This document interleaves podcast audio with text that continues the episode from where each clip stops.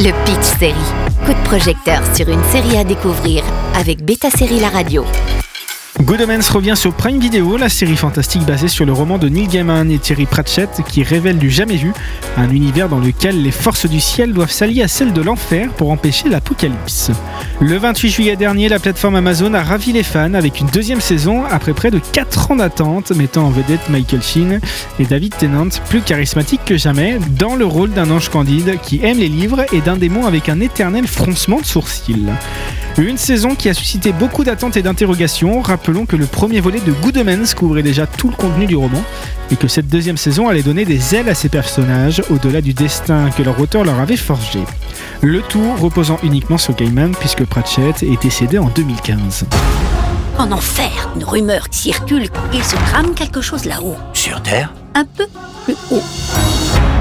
L'archange Gabriel a disparu. Je crois qu'il s'est rendu sur Terre. L'époque où l'apocalypse planait sur l'humanité est révolue et chaque petit Thibaut est retourné à son olivier. Mais pas pour très longtemps, alors qu'Azirafal trouve un jour tranquille dans sa librairie, quelqu'un frappe à la porte. Quelle sera la surprise lorsqu'il découvrira qu'il s'agit de l'archange Gabriel, totalement désorienté et amnésique?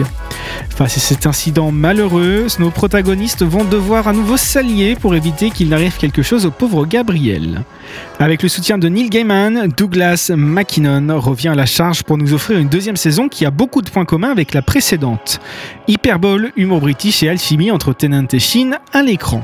Malgré le fait que l'excuse de la nouvelle saison est le mystère entourant l'ange perdu Gabriel, la série se concentre avant tout sur l'exploration et les relations d'amitié et de romance qui existent entre les personnages, y compris ceux que nous connaissons déjà, comme celui de Sœur Marie Locassius, qui tient désormais une cafétéria. Et d'autres nouvelles, comme Maggie, propriétaire d'un magasin de disques.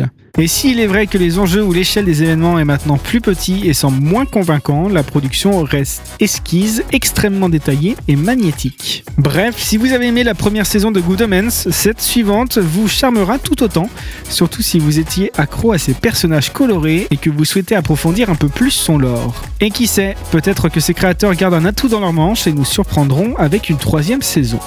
Les deux premières saisons de Good Omens sont disponibles sur Amazon. Le Pitch Série avec Beta Série La Radio.